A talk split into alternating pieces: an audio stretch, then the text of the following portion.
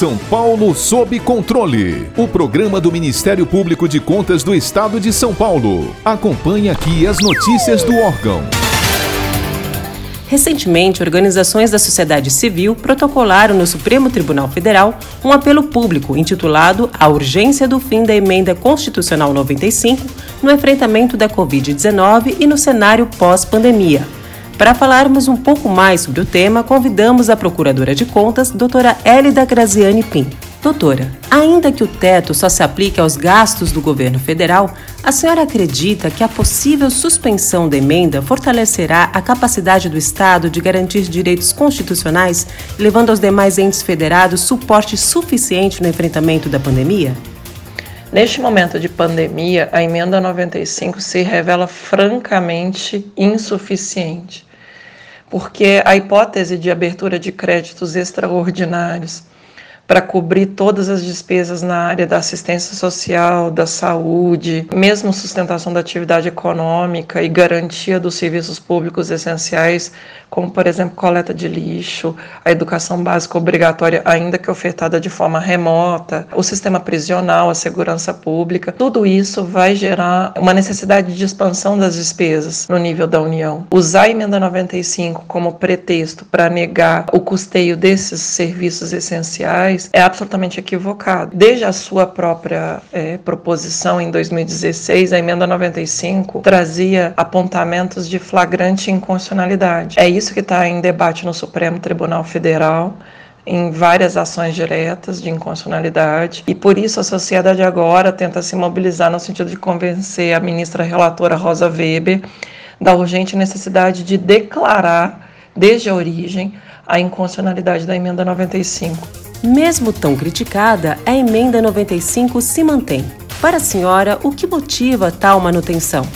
A emenda 95 tem sido tratada pelo Ministério da Economia como se fosse imutável, como se ela fosse um conjunto de cláusulas pétreas. Na verdade, isso não é o correto, já houve alteração da emenda 95 em setembro de 2019 pela emenda 102, excetuando naquela ocasião os repasses federativos da seção onerosa do pré-sal. Né? Houve um mega leilão no ano passado e houve a distribuição desses recursos para os estados e os municípios pela União. Ora, como isso foi feito se já havia a ideia do teto? Excetuando e alterando a emenda 95. Ela não é uma solução adequada para o nosso problema orçamentário, nosso conflito distributivo dentro do orçamento. Há muitas iniquidades e talvez o que eu mais questiono em relação à emenda 95 seja o fato de que ela não enfrentou a regressividade tributária né? Nós temos uma tributação muito injusta, incidente sobre a produção e o consumo e, portanto, prejudicando os mais pobres.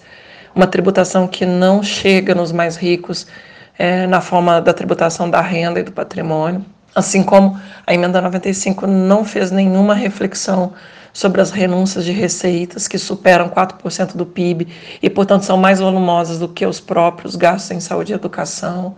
Assim como a emenda do teto não fez nenhum mecanismo de controle, nenhuma baliza, não trouxe à tona, não tornou transparente o custo das despesas financeiras, que é muito elevado. A gente não vai fazer ajuste fiscal justo no Brasil se a gente não enfrentar essas três grandes dimensões: a dimensão da regressividade tributária, a dimensão das renúncias fiscais e mesmo dos créditos subsidiados ao mercado, ou seja, tudo que vai para fomentar o mercado continua literalmente ainda opaco, ainda pouco controlado.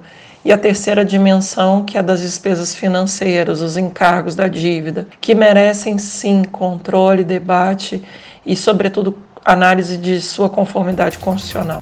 Procuradora, a senhora acredita que a emenda 95 contribuiu para obstruir a capacidade de atuação do Sistema Único de Saúde no enfrentamento da pandemia de Covid-19?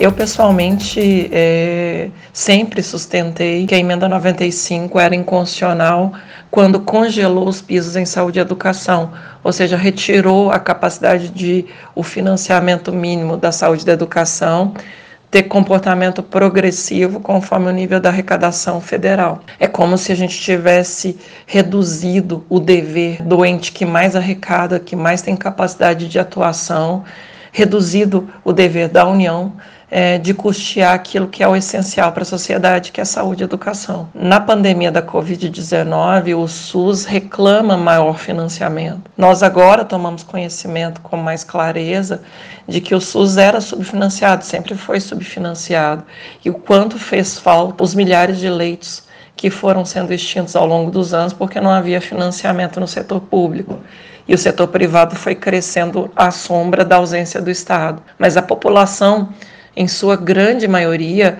é usuária exclusivamente do SUS. E mesmo os que não são, o SUS ele presta um serviço de amplitude que vai da vacina ao transplante. Então, negar a atuação do Estado, reduzir o Estado a um patamar apenas mínimo de proteção da propriedade da liberdade individual é negar cumprimento à Constituição. Isso, do ponto de vista da emenda 95, a inconstitucionalidade nos pisos. Eu me refiro especificamente ao artigo 110 da DCT, que foi introduzido pela emenda do teto. Para mim, flagrantemente inconstitucional desde o início. Doutora Hélida, como a senhora vê a emenda do teto de gastos num cenário de pós-pandemia? É importante lembrar que a emenda 95 certamente vai ter uma prova de fogo fogo no envio do projeto de lei orçamentária para 2021 da União, porque a figura dos créditos extraordinários que hoje estão sendo manejados para fazer face à pandemia já não poderão ser usados em 2021. O caráter de imprevisibilidade que fundamenta